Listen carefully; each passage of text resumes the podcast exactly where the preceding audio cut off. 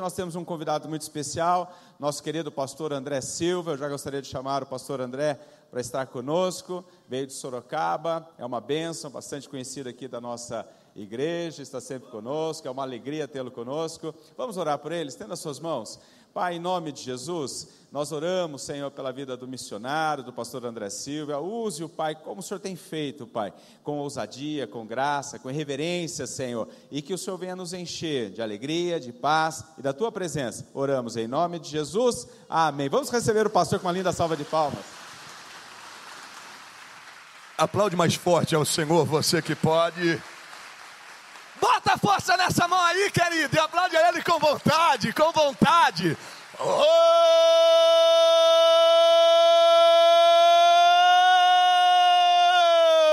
Aleluia! Oh, glória a Deus, aleluia! Feliz ano novo, manancial da fé. Que a graça e a paz do nosso Senhor e Salvador Jesus Cristo repouse sobre o coração de todos que estão aqui essa manhã, amém? Quantos estão contentes com o Senhor? Diga graças a Deus. Aqueles que acreditam em uma grande liberação da parte de Deus no dia de hoje, diga aleluia. Então, por gentileza, abre a tua Bíblia comigo no primeiro livro de João. Não é o Evangelho de João, é o primeiro livro, a primeira, primeira epístola de João, primeiro livro de João, ou glória.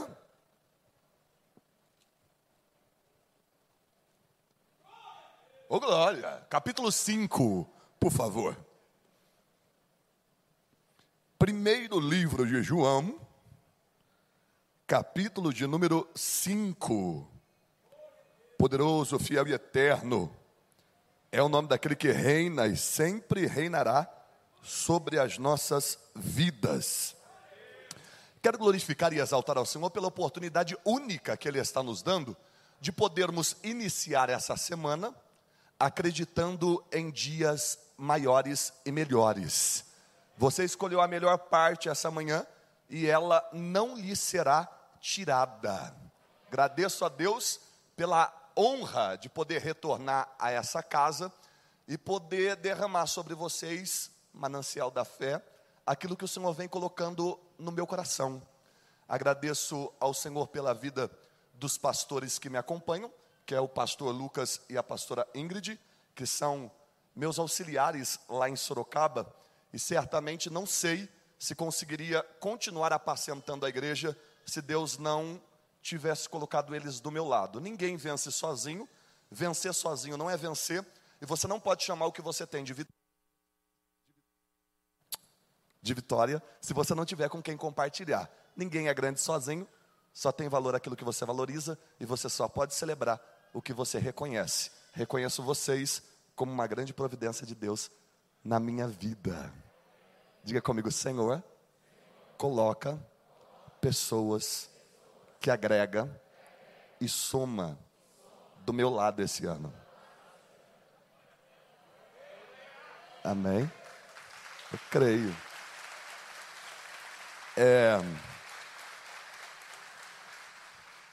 todo dia, esse ano, esse ano eu decidi todo dia gravar um, vídeo, um videozinho e postar no Instagram, que o povo já vinha pedindo muito para mim. E, e, e esses dias eu estava falando sobre que tem gente que atrasa a vida da gente. E quando pessoas erradas nos deixam, coisas erradas deixam de acontecer.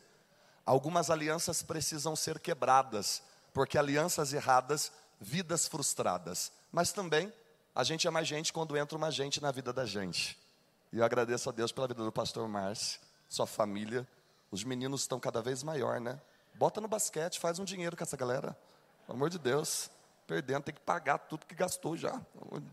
Muito bom estar tá do teu lado. Eu sou melhor todas as vezes que eu tenho a oportunidade de conversar com você.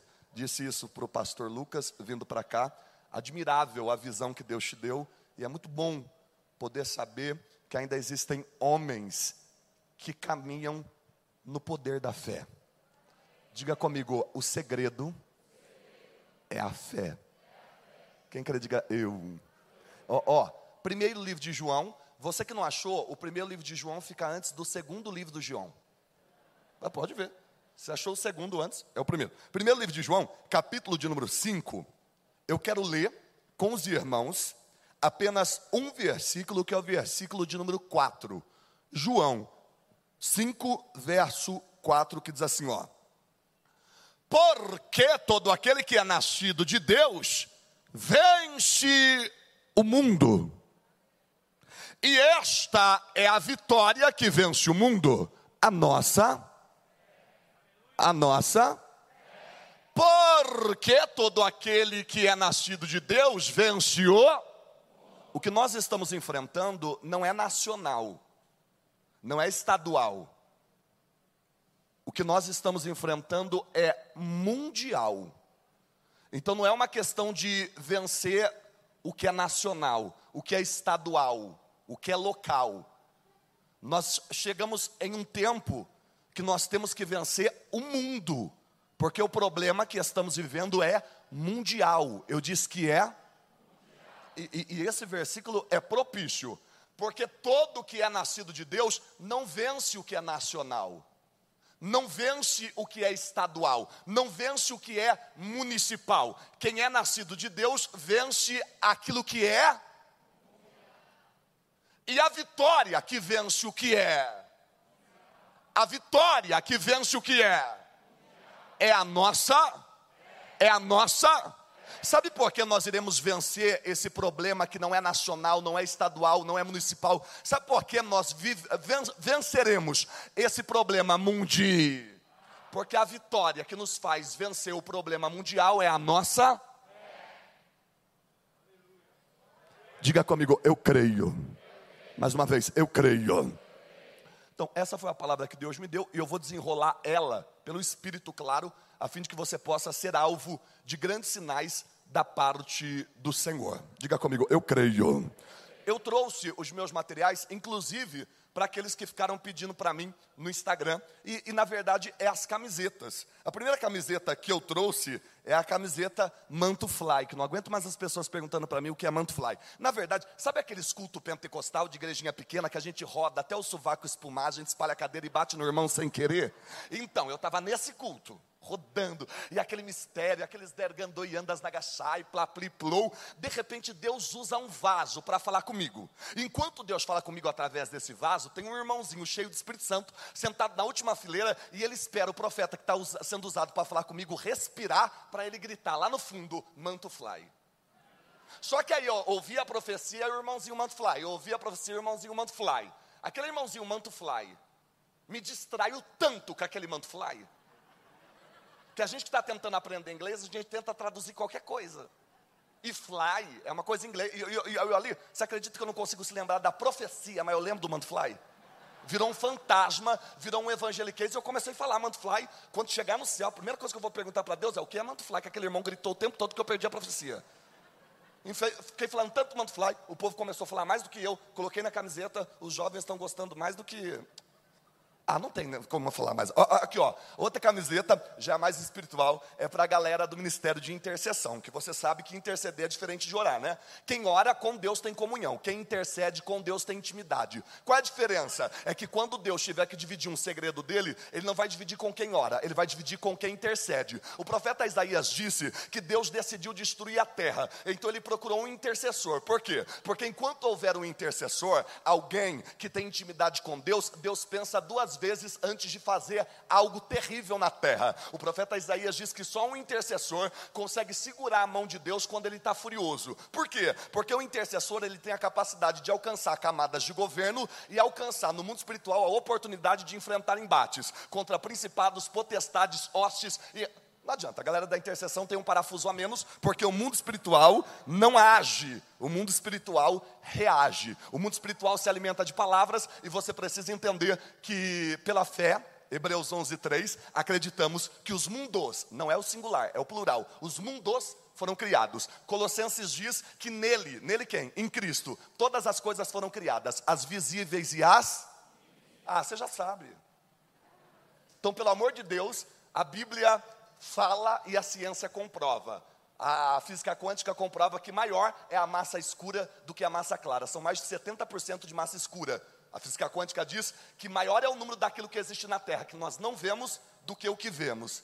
Por isso que Isaías diz assim: ó, Deus é o Deus que vai nos revelar tesouros que estão na escuridade, ou seja, na massa escura, citada pela física quântica. Em Lucas diz que Deus, a seu tempo, trará todas as coisas à luz. Quem é da intercessão, chegou o momento de você entender que a sua bênção já foi liberada. Aí uma irmã disse assim: ah, essas as irmãs são tão vaidosas que elas acham que qualquer coisa é muito masculina.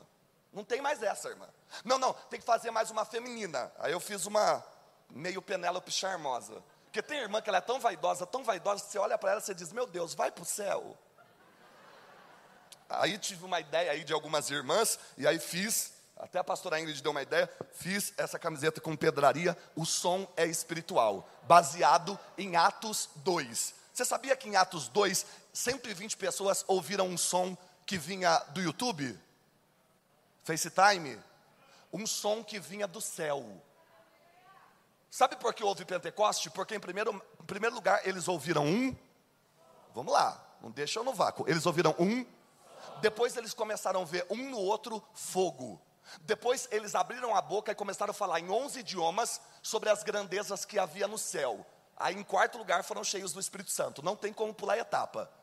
Antes de você ser cheio do Espírito Santo, Deus vai mudar o que você está ouvindo, vai mudar o que você está vendo e vai mudar o que você está falando. Aí ele te enche do Espírito Santo. Ou seja, o som não tem nada a ver com escala musical, dominante, subdominante, trítone, tônica, escala musical, falsete, vocal run, vocal drive, impostação de voz. Não. O som, ele é espiritual e ele precisa ser trocado dentro da igreja brasileira. Olha para quem está do teu lado diga assim: deixa Deus te tocar e compra uma para mim.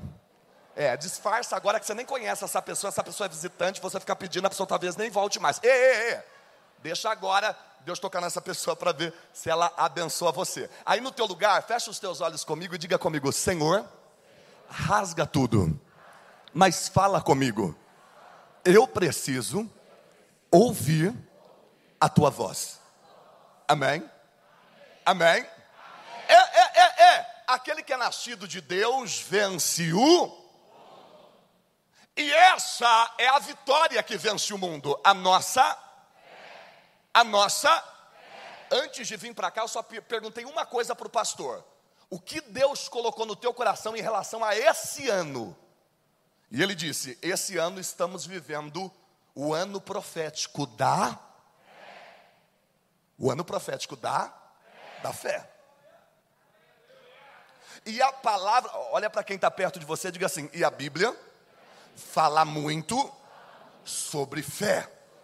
Diga para quem está do outro lado: sem fé, não tem como você conseguir agradar a Deus. Quem está compreendendo, diga eu.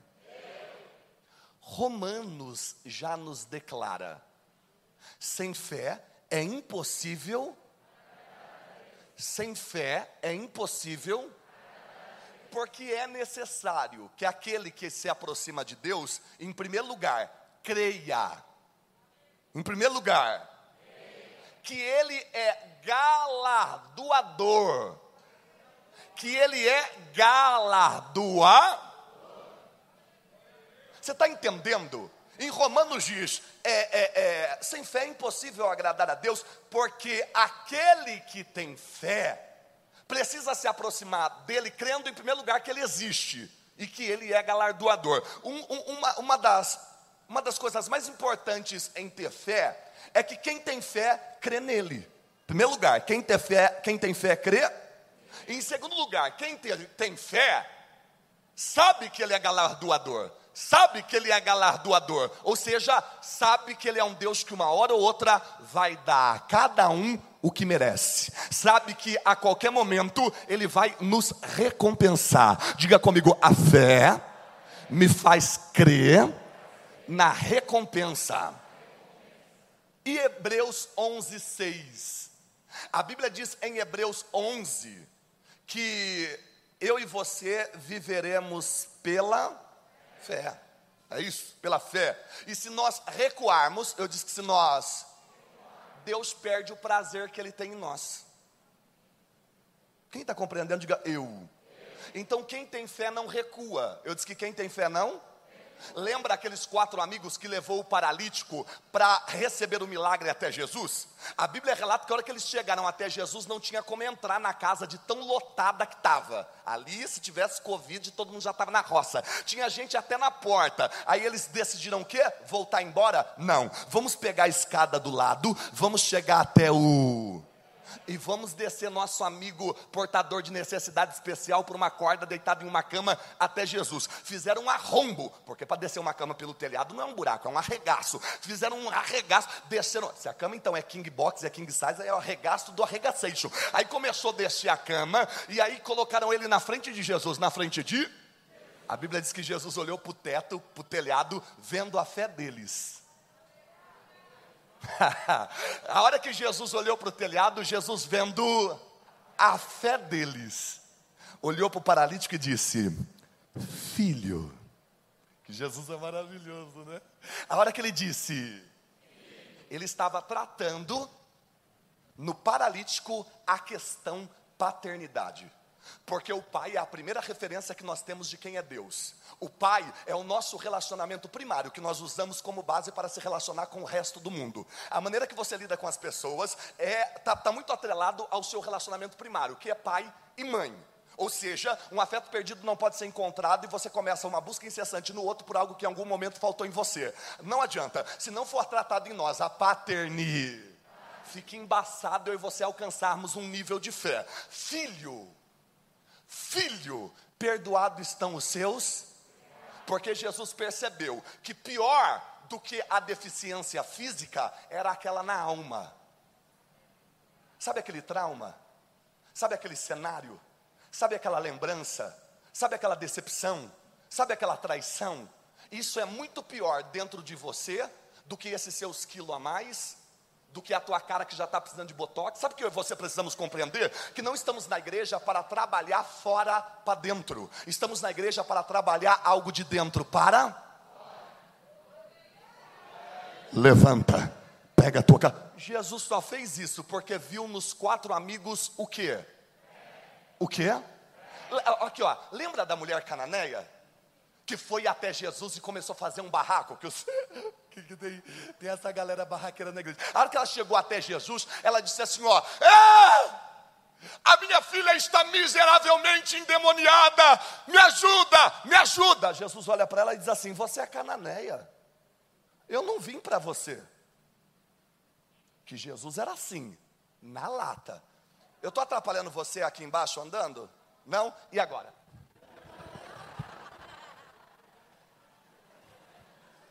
Eu sei atrapalhar, obreiro. Ó, ó, ó, aqui, ó.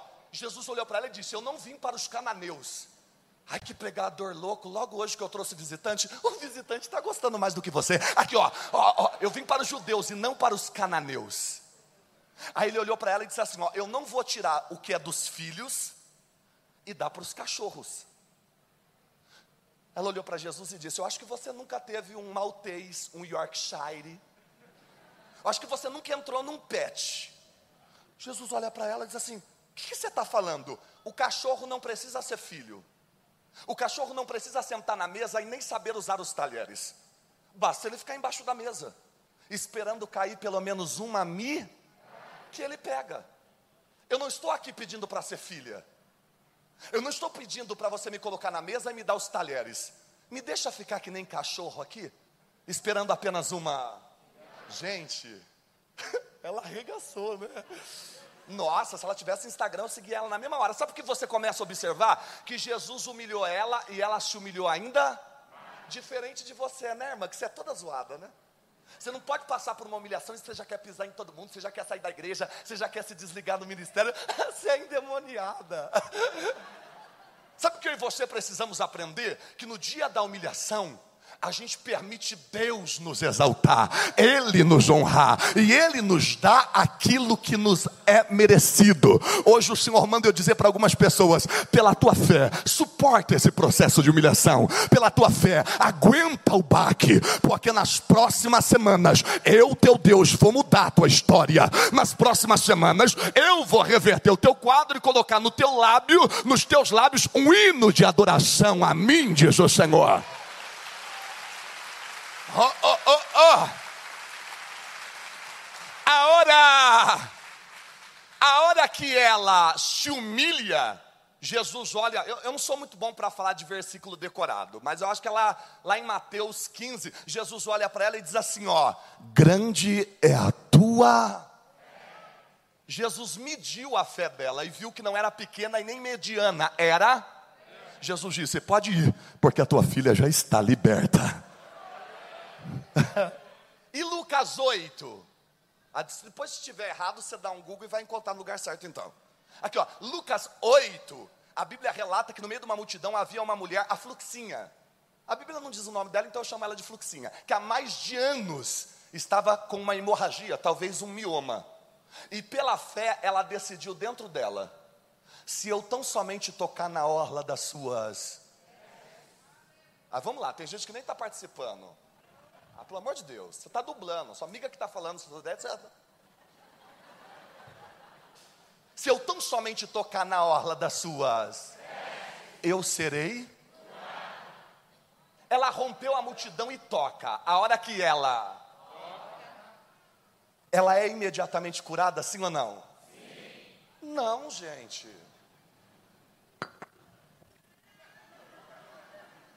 Complicado hoje aqui, viu? Tá tudo bem, gente? Não! A Bíblia diz que a hora que ela toca nas vestes de Jesus, o fluxo, a hemorragia estanca. E quem é da enfermagem aqui sabe que estancamento não é cura, é método paliativo.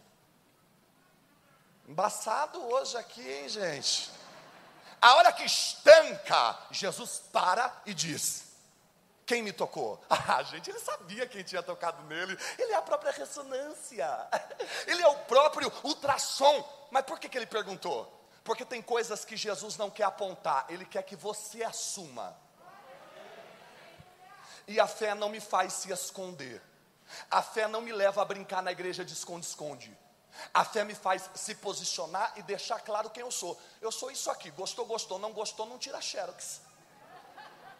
Eu sou isso aqui, gostou, gostou, não gostou, não repete. Para de buscar aceitação. E para de querer agradar todo mundo. Além de ser cansativo, não vale a pena. O que, que eu faço? Adore mais a Deus, exija mais de você e espere menos dos outros. Porque a decepção foi uma forma de Deus dizer para você: devia ter confiado mais em mim, trouxa. Aí você entende que a hora que ela toca, a hemorragia estanca, a hemorragia ex Jesus vira e diz: Quem me tocou? E Jesus fica insistindo, os discípulos dizem: É uma multidão, todo mundo está te tocando. Não, alguém me tocou de maneira de fé. Quem tem fé é diferente. Quem tem fé é embaçado. Saiu virtude de mim. E se de mim saiu, essa virtude está no corpo de alguém aqui. Se de mim saiu virtude, essa virtude está no corpo de alguém aqui. E a virtude estava no corpo de quem? da Fluxinha Underline arroba hotmail. E, e, ó, e quem carrega uma virtude no corpo, olha aqui para mim, ó. Quem carrega uma virtude no corpo, não consegue ficar atrás das malhadas. Ela se levanta e diz: Fui eu que te toquei. Todo mundo abre a roda porque ela era hemorrágica. Jesus vai até ela e toca nela. Toque é muito importante, viu? O abraço, o afeto, é muito importante. A hora que Jesus toca nela, ele diz assim: Filha. Olha a paternidade novamente sendo tratada em uma mulher. Uma mulher, se não tratar a paternidade em Cristo, ela vai projetar no marido o pai que ela não teve. E o Vanderlei é teu marido, não teu pai. Ah, ele está revelando por nome. Não, estou chutando mesmo. Até quando você vai ficar cobrando do teu marido aquilo que era para o teu pai ter dado para você? Ah, mas eu não tive pai. O problema é teu. Vai fazer psicanálise, vai fazer psiquiatra, vai resolver isso aí. Agora ficar cobrando do Magno Cleison. O que o teu pai não te deu, Vanderleia, pelo amor de Deus. Filha, filha. Ela olha para ele e ele diz: A tua fé te salvou. A tua fé te. Ele diz: vá em paz. Em primeiro lugar, ele deu salvação para ela através da. Ele deu uma direção para ela dizendo: vá em. A hora que ela está indo, ele diz: Psiu. Ela vira, ele diz: Você está curada. Ali a cura acontece. Depois que ele aponta que ela foi salva pela, mais importante do que uma cura é a salvação que vem pela. E quem é nascido de Deus vence o mundo, e a vitória que vence o mundo é a nossa. Sabe o que Tiago diz no capítulo 1, verso 3? Pergunta para mim, o que? Mais uma vez. A prova, ela é para a tua fé. Quando Deus mandar para você uma. Ele não está mandando para você, Ele está mandando para a tua. Sabe como a gente resolve a prova? Através da nossa. E quando eu e você conseguimos processar a prova pela nossa. Sabe o que diz em Romanos 5? Que ela gera paciência. Diga, a fé provada gera paciência, que gera experiência que gera esperança e que não há confusão. Você está entendendo? Deus pega a prova e dá para a tua fé. A tua fé transforma a prova em. Onde você estava, gente? A hora que eu expliquei. Olha, já estou com o sovaco espumando aqui, gente. Vocês aí. Fazendo jogo duro comigo. Aquela criança fazendo mais barulho que vocês. Choro de criança é top, né? Ah, escuta, eu tenho vários no meu celular. Antes de dormir, eu play assim. Ah, cada um gosta de alguma coisa. Aí você começa a observar que quando Deus dá uma prova, Ele dá para a nossa. A nossa fé transforma aquela prova em paci. Aquela paciência vai nos dar experi. Aquela experiência vai nos arremessar a prima da fé, que é a esperança. E a esperança não vai deixar eu e você mais confundido. E a esperança nada mais é do que a capacidade de resistir à pressão do tempo. A esperança nos faz compreender que, mesmo em meio ao nada, Ele tem a capacidade de fazer, de fazer tudo. Aí tem vários personagens que arrebentaram pela fé, viu? Aí na palavra de dízimos e ofertas, o irmão falou sobre Abel, que até depois de morto, até depois de o sangue dele fala. O sangue dele pela fé. A fé te dá voz até depois de morta. Sabe o que o sangue de Abel falou para Deus? Foi meu irmão que me matou. Sangue cagueta X9. Quando você tem fé, até depois de morta, você ainda consegue manter um relacionamento com e isso acontece pela, pelo WhatsApp? Pela fé. Então, quando você tem fé, podem até matar você. Vai conseguir destruir o relacionamento que você tem com Deus?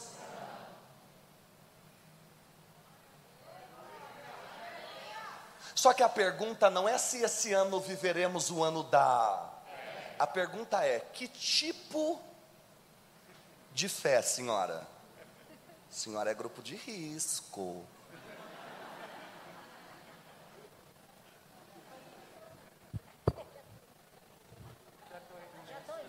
Já estou indo. Ai, que triste.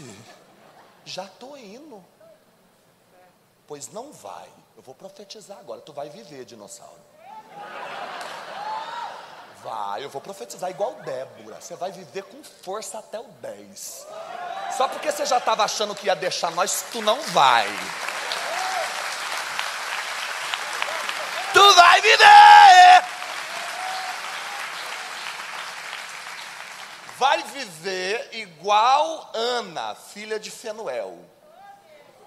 Você vai sair do Velho Testamento e vai entrar no Novo. Você acredita, gente? Sabe por que você precisa viver? Porque você é coluna na tua casa. E Deus já impediu muita desgraça no meio da tua família por causa das suas orações. Você sabe que Deus não tem prediletos, Ele tem íntimos, né? E o nível de intimidade que você tem com Deus, ninguém ainda, na tua casa alcançou.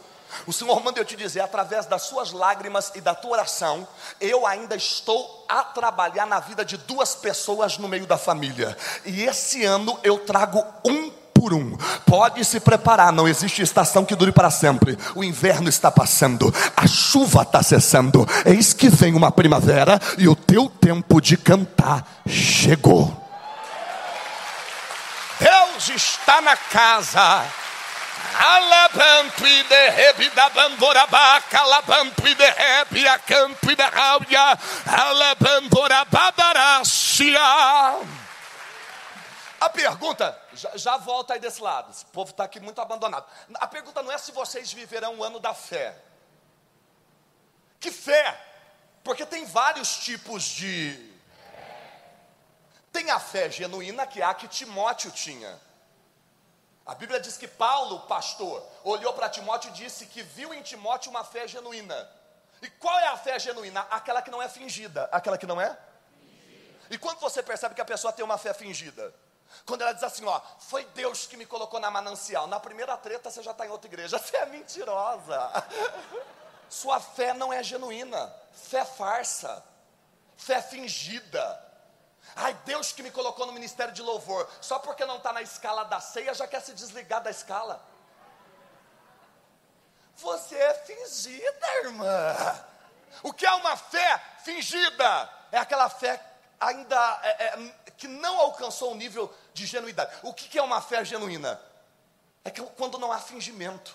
Você entende que foi Deus que colocou você nesse ministério. Você entende que foi Deus que te chamou. Você entende que o que você está. três coisas que você precisa entender quando você tem fé. Pergunta para mim: o que? Quem te chamou? Para quem você está fazendo essa obra? E o teu ministério não é para agradar ninguém. Fé genuína, fé genuína, fé genuína. Eu disse fé. Mas tem gente que não tem uma fé genuína. Sabe qual é o tipo de fé que a pessoa tem? Pergunta para mim: qual? Uma fé emocional. Eu disse uma fé? Emocional. E sabe como se dá uma fé emocional? Pela forma de, pela forma que a senhora achei a senhora, hein? Estava procurando a senhora aqui, achei a senhora escondidinha, né? Bem aqui escondidinha.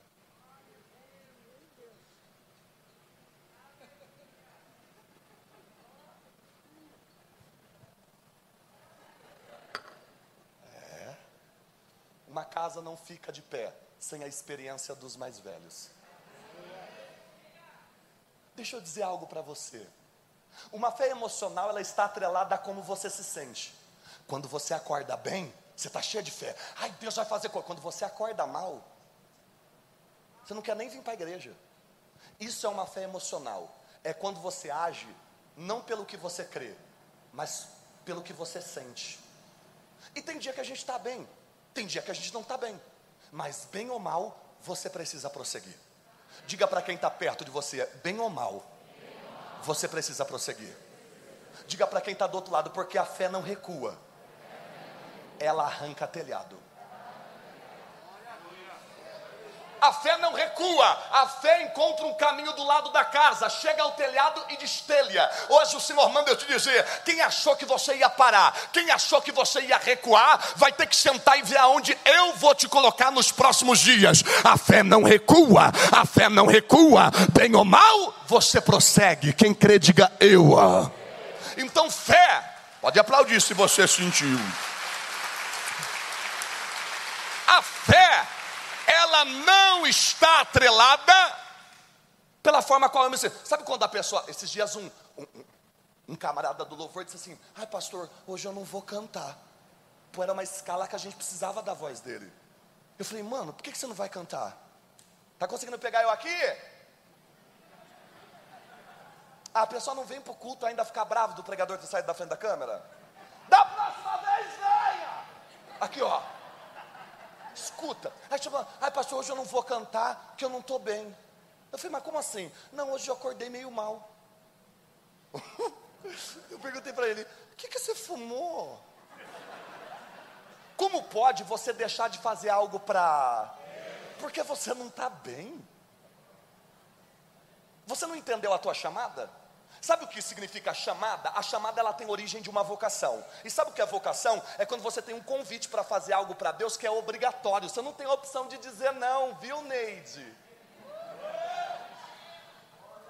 A chamada se dá origem de uma vocação. A vocação é um convite para você executar uma função que é obrigatória. Eu não posso dizer não. Ah, eu não acordei bem hoje, vou ligar para o pastor Márcio e cancelar. Como assim? É um compromisso que eu tenho com você, é uma responsabilidade. Ah, mas eu não estou bem, eu não vou lá para se vira, Neuza. Resolve isso no altar, vai chorar, arranca um tufo de cabelo, levanta um jejum, desce na madrugada, mas não solta aquilo que Deus colocou na tua mão, não solta aquilo que Deus colocou na tua mão, não solta aquilo que Deus colocou na tua mão, não solta o que Deus colocou na tua mão. O inferno está olhando para você dizendo: ela vai largar, ela vai largar, ele vai largar. Mas hoje estamos que nem Neemias no capítulo 6, versículo 9: Senhor, fortalece as minhas mãos, tudo está me fazendo ter medo, tudo está vindo para me fazer temer, mas fortalece fortalece as minhas mãos, porque essa obra é do Senhor. Alabanto e derrebria, ribandorabacanto e derreminácia. Diga comigo, eu creio na fé genuína. Então para de agir conforme você se sente. Você tem fé. Você tem? E a fé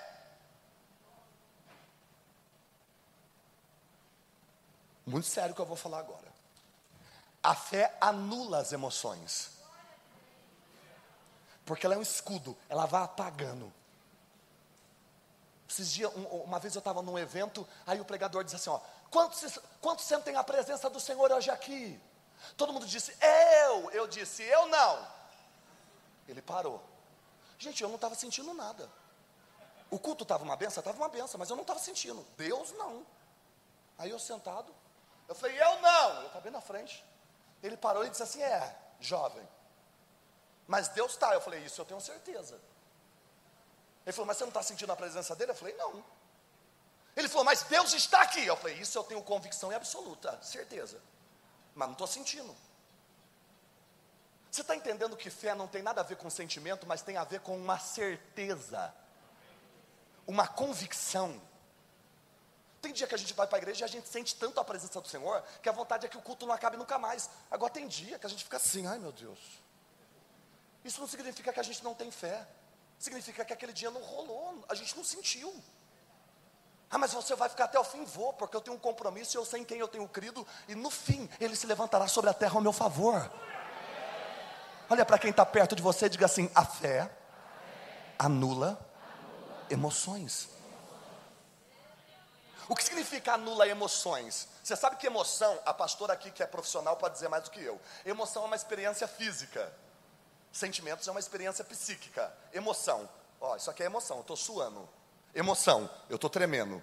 Emoção, meu intestino parou de peristaltar. Emoção, meu coração está. Isso é emoção, experiência física. Sentimento, uma experiência psíquica. A minha fé não está ligada à emoção. Ai, olha, ele está suando, está cheio de Deus. Às vezes não, estou na esteira. Ai, ele está tremendo. Olha a presença de Deus. Às vezes não, estou olhando o irmão, acho que ele está armado. Vai me dar um tiro na cara por eu pregar desse jeito? É medo. Às vezes nós temos a mesma emoção para dois tipos de sentimento. Então fé não é emocional. A fé não é sentimental. Sabe o que é a fé? Pergunta para mim, o que? Eu vou me arriscar. Eu sei que você prega muito, né? Tem Daniel na cova dos leões, né? Hoje eu estou me sentindo o leão na cova dos Daniéis que aqui eu sei que a galera tem Bíblia. O negócio é o seguinte: a fé, ela é objetiva, a fé, ela é verificável, a fé, sabe o que ela é?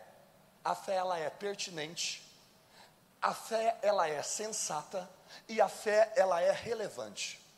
Diga comigo, objetiva. objetiva. Diga verificável. verificável. Diga pertinente. pertinente. Diga comigo, sensata. Diga comigo, relevante. Ela é tudo isso, menos emocional. Ela é tudo isso, menos sentimental. Então a fé não está atrelada à minha experiência física. Olha como a irmã é cheia de Deus, ela está rodando. Às vezes a irmã não está rodando, está quietinha no lugar dela e está sentindo muito mais a presença de Deus do que aquela irmã que está rodando, fazendo vexame, caiu, bateu em todo mundo. Ah, irmã, educação. É porque a pessoa bate em todo mundo, quebra a cadeira, tudo e diz assim: foi o Espírito Santo. Toma o quê no meio da tua casa? Vai o Espírito Santo. Não estou dizendo que não é, mas pelo amor de Deus, cadê a fé sensata? Cadê a fé objetiva? Cadê a fé verificável? Cadê a fé relevante? Tem gente que não tem uma fé genuína, tem uma fé emocional. Ó, lembrei aqui. Tem gente que tem uma fé ilusória. Eu disse uma fé? E você sabe o que é uma fé ilusória? Pergunta para mim, o que? É uma fé que só existe se ela for alimentada por profecias e revelação. Sabe aquela irmã? Ela só acredita que vai viver algo se a pastora constantemente ficar ligando para ela, ficar gravando áudio, suprindo ela de uma expectativa de que algo vai acontecer. Ah, é cansativo.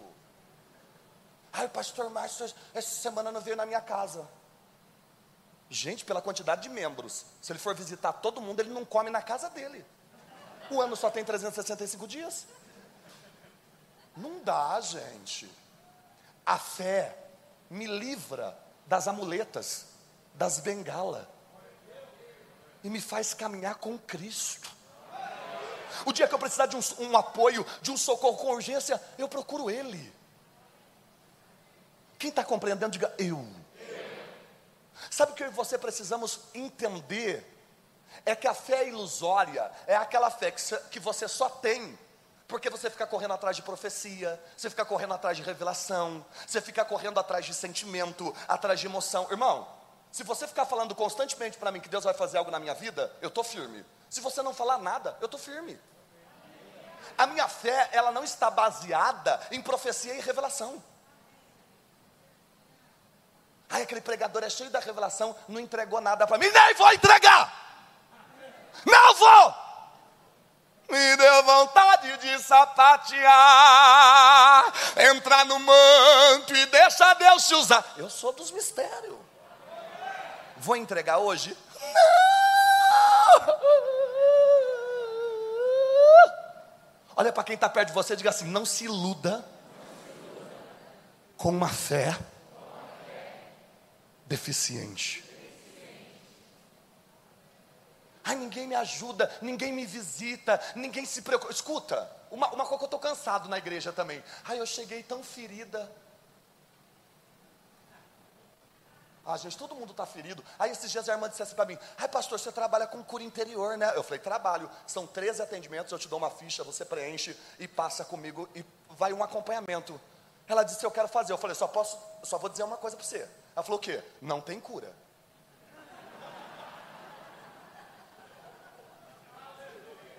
Aleluia foi o que ela não disse. Ela disse como? Eu falei, não tem cura. Você já entra sabendo que não tem cura.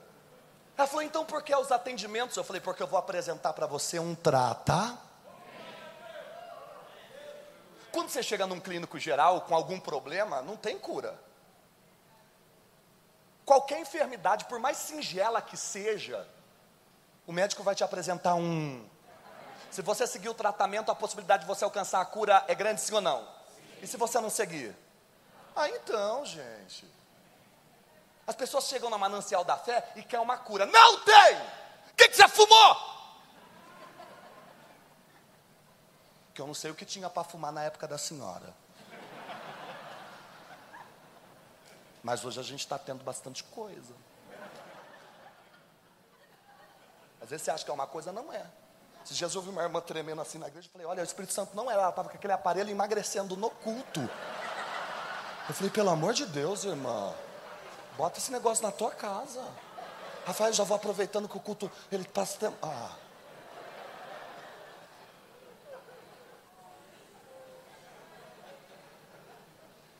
O que tem é um tratamento. Eu disse que o que tem é um. E tem pessoas que no segundo, no terceiro atendimento, pastora, para de vir. Sabe por quê? Porque cura envolve dor. Você coloca a pessoa para se comunicar com a dor. E quando você se comunica com a dor, você deixa claro que o que você carrega não é uma teoria, é uma fé. Qual a diferença? Teoria de fé é quando você fala de fé sem nunca ter superado uma situação e sem nunca ter entrado em contato com alguma dor. Teoria. Fé é quando você já teve que superar muita coisa. É quando você teve que sentir a dor, como nunca, até que nunca mais doesse. Fé. Ninguém pode falar sobre se nunca superou nada. E se a da próxima vez que eu vou vir aqui, eu vou vir com o meu roller. É muito grande essa igreja. Você sabe que eu tenho um roller profissional? Eu já te contei? Eu tenho. É aqui, ó. Olha, eu já chego desse lado com tudo.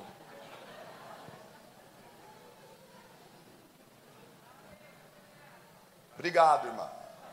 Aí você começa a compreender que há muita gente querendo viver a fé sem nunca ter superado nada, sem nunca ter suportado dor nenhuma. E toda dor não resolvida nas emoções gera uma prisão, e por detrás de cada prisão pode haver uma, uma influência espiritual.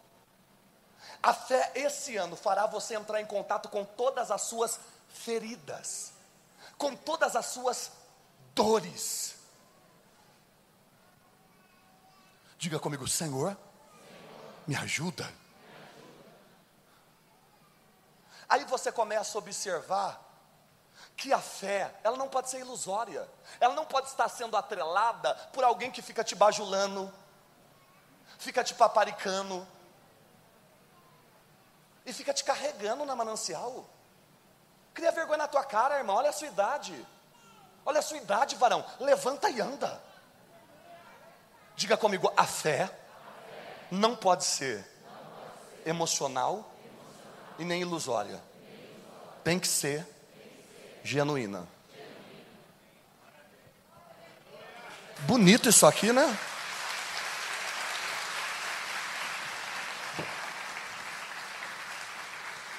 Bonito isso, os adesivos, a decoração de Natal. Tá bonito aqui, hein, gente? Vai colocar um negócio nas. Você esse cara rico? Poderia, essa igreja poderia estar bem melhor se você começasse a entregar teu dízimo, viu, irmão? Mas isso eu falo da próxima vez que eu vier, porque já está muito pesado a mensagem. Diga comigo, Senhor, me dê uma fé genuína. Não, e, eu queria conversar com vocês. A fé genuína é a fé objetivo, objetiva, a fé verificável, a fé pertinente, sensata e relevante. O que é uma fé objetiva? É uma fé que aponta o ponto aonde você quer chegar. Essa é uma fé objetiva. É a fé que te faz entender aonde você quer chegar. Porque quem não sabe o que quer, qualquer coisa tá bom. Quem não sabe para onde vai, qualquer caminho serve. Quem tem fé, sabe aonde quer chegar. A fé aponta o ponto. A fé aponta o ponto. Eu disse que a fé Vamos lá, irmã, a dentadura está atrapalhando, tira, segura na mão, fala, depois bota. Aqui a gente não tem problema. A fé, a fé aponta o ponto a qual eu quero chegar. Essa é a fé objetiva. É que eu me mexo muito, você vê que é complicado. É. Esse relógio vermelho é top, hein? Uau! a, a, fé objetiva, ela aponta ao ponto ao qual eu quero chegar. A fé pertinente, eu disse que a fé. Eu não ouvi, a fé. Olha para quem está perto de você e diga assim: você precisa de uma fé pertinente. Quem está entendendo, diga eu.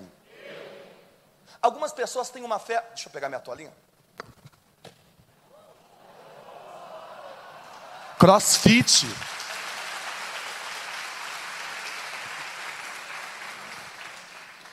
Diga comigo, a fé objetiva me leva a uma fé pertinente. E a fé pertinente é quando você compreende a finalidade. O que significa pertinente? Com finalidade. Você tem uma fé, mas uma fé que não aponta para nada, sem finalidade. Objetiva e pertinente, objetiva e pertinente, objetiva e. Ela aponta um ponto e eu tenho finalidade. Eu sei aonde eu preciso chegar, onde eu quero chegar. A fé genuína, além de ser objetiva e pertinente, ela é verificável. Ela é? O que, que significa uma fé verificável? Ela investiga.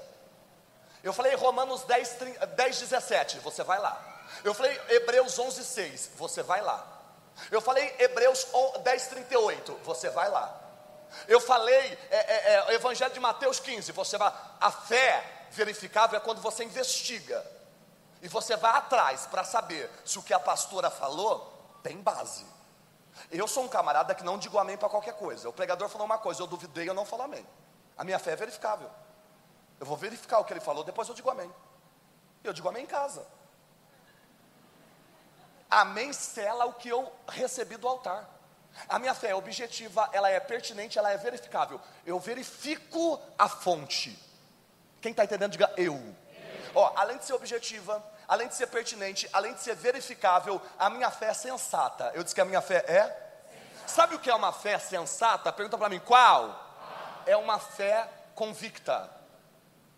Tem gente que tem uma fé cheia de opiniões. A fé não te dá opinião, a fé te dá convicção. E qual a diferença de opinião e convicção? Opinião você sustenta, convicção sustenta você. Então eu não sustento uma fé, a fé me sustenta. É uma fé sensata. Eu disse que é uma fé cheia de convicções. Então você pode vir do candomblé e, e, e me apresentar todos os seus orixás que apontam a entidades da África. Você pode vir da Umbanda e me falar de caboclos, pode falar de cigano, pode falar de Emanjá. Você pode vir daqui um banda e me apresentar todos os espíritos do abismo que são rejeitados no candomblé e na umbanda porque são espíritos da linha esquerda inferiores. Você pode vir da Wicca, trazendo toda a sua bruxaria. Você pode vir do satanismo. A minha fé tem mais de seis mil anos. Então você acha que algo que me carrega há mais de. vai se desfazer porque agora você ouviu um coaching. Porque agora você está seguindo um camarada no canal no YouTube e ele está falando sobre evangelho. Irmão, ó, conversa com o Batman, mas desse lado. A minha fé tem mais de seis mil anos ela é objetiva, ela é pertinente, ela é verificável, ela é sensata, ela é relevante. Sabe o que significa uma fé relevante? Ela sobressai.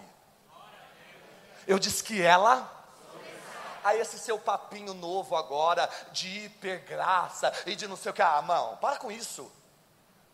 Não se deixe ser levado, não se deixe ser levado por essas doutrinas que estão aparecendo, onde arranca de nós o verdadeiro sentido de servir a Deus, que é a nossa, que nos aproxima dEle e nos leva a crer que Ele existe e é galardoador para nos permitir vencer o mundo. Ah, mas estão dizendo que esse ano vai ser pior. Estão dizendo que até o mês de, até o mês de junho nós ainda iremos viver a mesma coisa de 2020. Os economistas, ah, irmão, isso é para quem é da terra. Eu estou aqui de passagem. Daqui a pouco, ó, pipoquei e partiu. Enquanto eu estiver aqui, eu vou viver algo novo. Mal nenhum chegará à minha. E eu entenderei, eu, eu, eu, entenderei que todas as coisas é possível aquele que Olha para quem está perto de você e diga assim: a fé não torna as coisas fáceis, e sim possíveis. Eu não tenho fé porque eu quero facilidades. Eu tenho fé porque quero encontrar possibilidade. A fé não torna as coisas fáceis, a fé torna as coisas possíveis. Quem está compreendendo, diga eu. Pronto. Fé objetiva, fé pertinente, fé verificável, fé sensata, fé relevante. Aí você vai para Hebreus 11, tem a galeria dos heróis da fé. E no versículo 22, fala que pela fé José é próximo da morte. Gente, eu ver aqui, oração. Olha, a gente é vaidoso, a gente não tem educação para ser vaidoso. Aqui, ó. Como é que acaba? Já deu o meu horário, né? Ele fez assim porque ele é educado, né? Pastor, esse pastor é um gentleman. Ele não coloca nem cronômetro para mim. Que agora as igrejas botam cronômetro. Tem uma igreja que viu que comigo não funcionava cronômetro. Orem por mim, gente. Disciplina é o segredo do sucesso. Quem se adianta, governa. Quando você não botar a tua. Ah, é isso aí. Aí do lado do cronômetro, agora eles colocaram uma luz igual de ambulância. Na hora que dá o tempo, eles ainda acendem a luz. Eu falei, qualquer coisa, vão estourar uma bomba e vão me mandar embora. Tenho muita coisa para falar. Tem gente que não adianta, tem o dom de língua, né, gente? Pela fé, José, próximo da morte, deu, falou da saída do povo do Egito e deu ordem acerca dos seus ossos. Sabe com quantos anos, senhora, José morreu? 110, senhora. Para José, a senhora é novinha. Aqui, ó, José próximo da morte. Eu vou imitar, tá? Ah, eu vou imitar, ninguém manda, gente, vou imitar.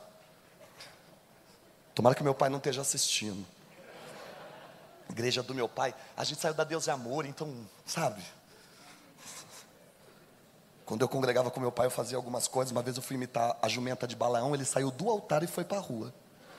Minha mãe estava na cantina, ele falou: Vai lá e vê a palhaçada que teu filho está fazendo. Eu podia pregar igual Silas Malafaia? Sim, gente. Podia fazer o pastor Márcio? Sim, a gente consegue imitar. Mas aí não seria eu. Davi poderia ter ido para a guerra com a armadura de Saul? Sim. Mas o que Deus deu para ele não foi uma armadura, foi um estilingue. Quando você entende quem você é e quem Deus é em você, você para de se preocupar com a opinião dos outros. As pessoas podem não aprovar o que você faz, mas ninguém vai reprovar o que o meu Deus vai fazer através de você.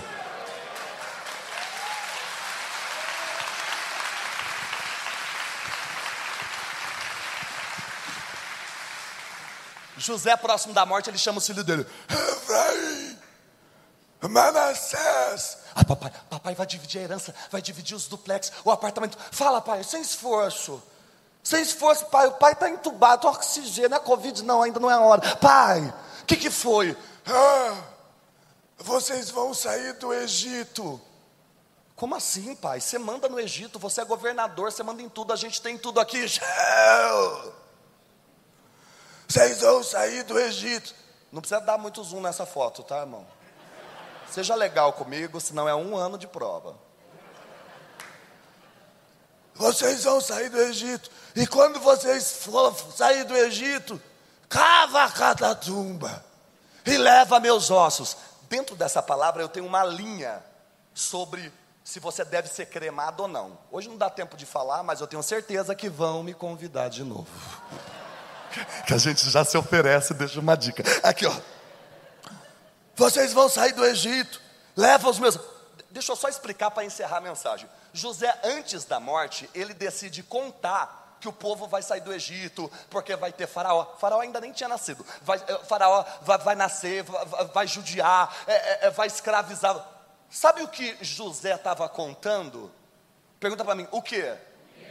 O que ia acontecer depois de 200 anos. Na verdade, 215 anos. Ah, gente, quem é, você acha que essa é irmã? Quer saber o que vai acontecer daqui a 200 anos? Ah, pelo amor de Deus, deixa a senhora em paz. Ela quer saber o que vai acontecer daqui a uma hora. Que a hora para você é agora. Eu quero saber o que vai acontecer comigo esse ano. Ah, mas em, em 2070. Ah, cala a boca. Eu entrego revelação, sabe que eu tenho o dom da revelação, eu entrego. E eu digo para Deus: Deus, não me dá revelação de algo que o Senhor vai fazer na vida do irmão o ano que vem. Se o senhor vai fazer o ano que vem, então me usa em janeiro do ano que vem. Não vai socar um barulho na cabeça do irmão que é novo convertido, agora vai ficar esperando ansioso, já colocou um sublingual e se arremessou no Rivotril. Pô, José, antes de morrer, colocou um barulho na cabeça dos filhos dele de algo que ia acontecer daqui. Ah, gente. E a Bíblia diz que ele fez isso pela fé. Pergunta para mim, como? A fé te faz enxergar o futuro. Quando ele chamou os filhos dele, ele contou o passado ou o futuro?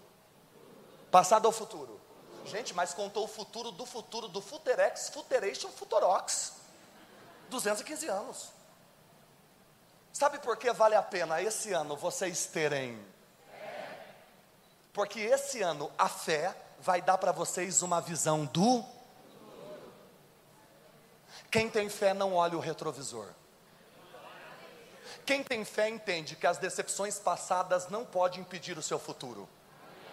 Quem tem fé não remói o passado, porque ele anula o presente e mata o futuro. O Senhor manda eu te dizer: chega de virar a página, queima o livro. Olha para quem está perto de você diga assim: para de olhar no retrovisor. A fé te dá um para-brisa de possibilidades.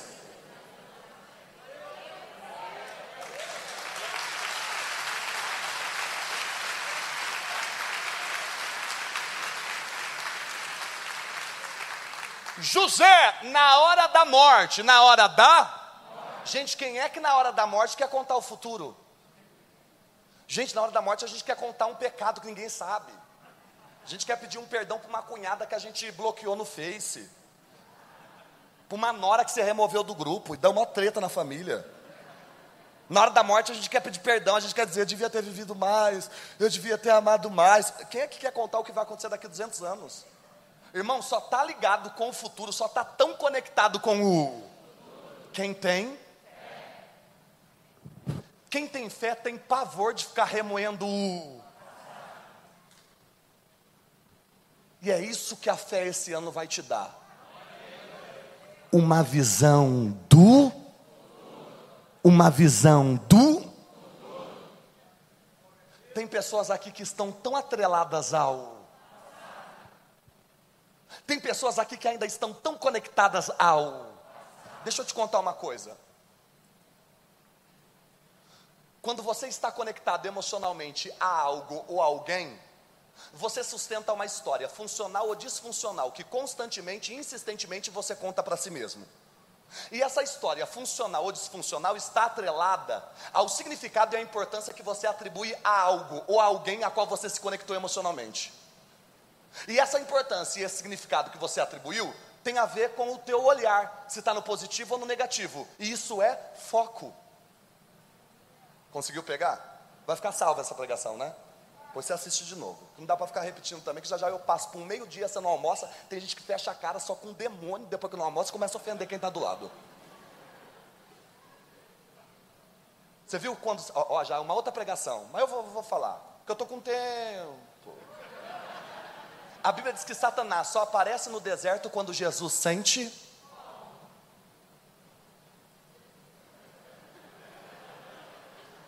Agora, a fome é uma necessidade espiritual ou física? O diabo jamais vai aparecer enquanto ele não enxergar em você uma necessidade. O diabo trabalha em cima de necessidade só que graças a Deus que a gente não se move por necessidades, nós temos uma fé que nos faz se mover por um propósito. E sabe o que está escrito em Filipenses 4,19? Depois verifica lá para ver se estou falando certo. O meu Deus, segundo as suas riquezas, suprirá cada uma das nossas em glória em Cristo Jesus. Então, as minhas necessidades e as suas é um problema do céu, sim ou não? Então, pela fé, foca no propósito. Quando a necessidade fala mais alto, o propósito perde a voz. Você não foi chamado para se mover por uma necessidade. Você foi chamado pela fé para se mover por um.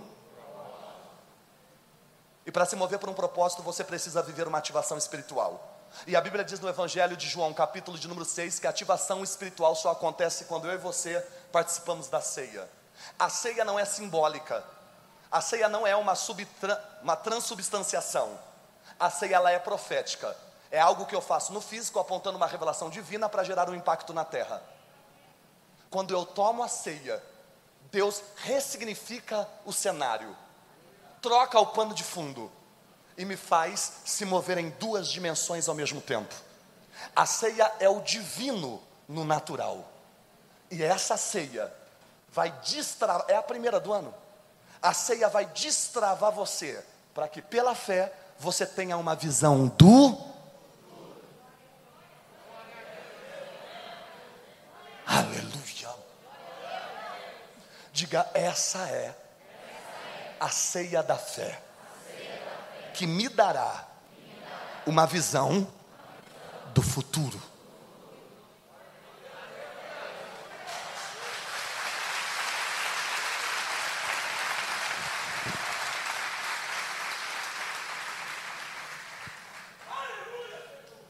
Eu vou levar você embora. Toda vez que você dá esse aleluia, eu sinto que Deus está me usando. Olha o camarada que tem a fé emocional. Ai, sangue de Jesus tem poder. Se coloca de pé, por favor.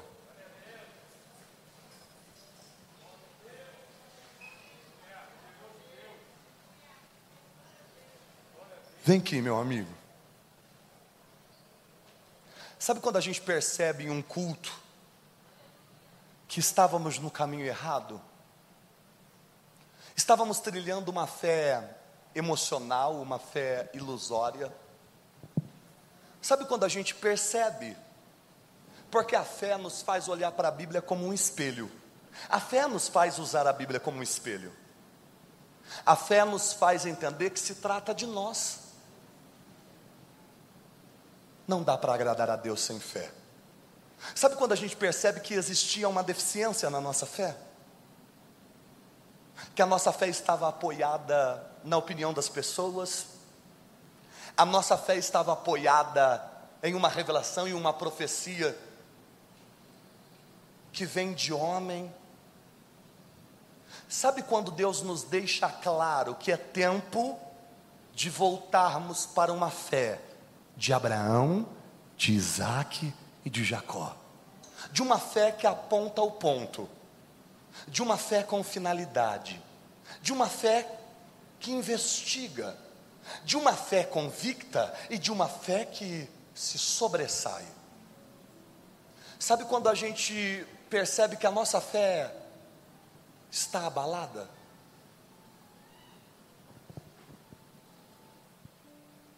Tem pessoas aqui essa manhã com uma fé abalada. Vamos falar sério? Você passou por tanta coisa, né? Que está aqui já é um milagre. Tem pessoas aqui que o que você passou naquela igreja, sabe aquela igreja? Tem pessoas aqui que o que você passou no teu casamento, o que você passou com evangélicos, o que você passou no meio da tua família, o que você passou na tua empresa, o que você passou financeiramente, foi tão traumático que você quase perdeu a fé.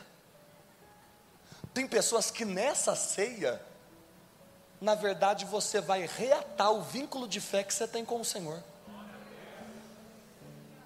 Tem pessoas que só Deus sabe como você está aqui.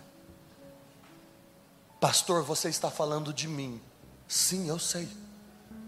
E por você estar com uma fé abalada, uma fé machucada, você precisa experimentar uma renovação essa manhã.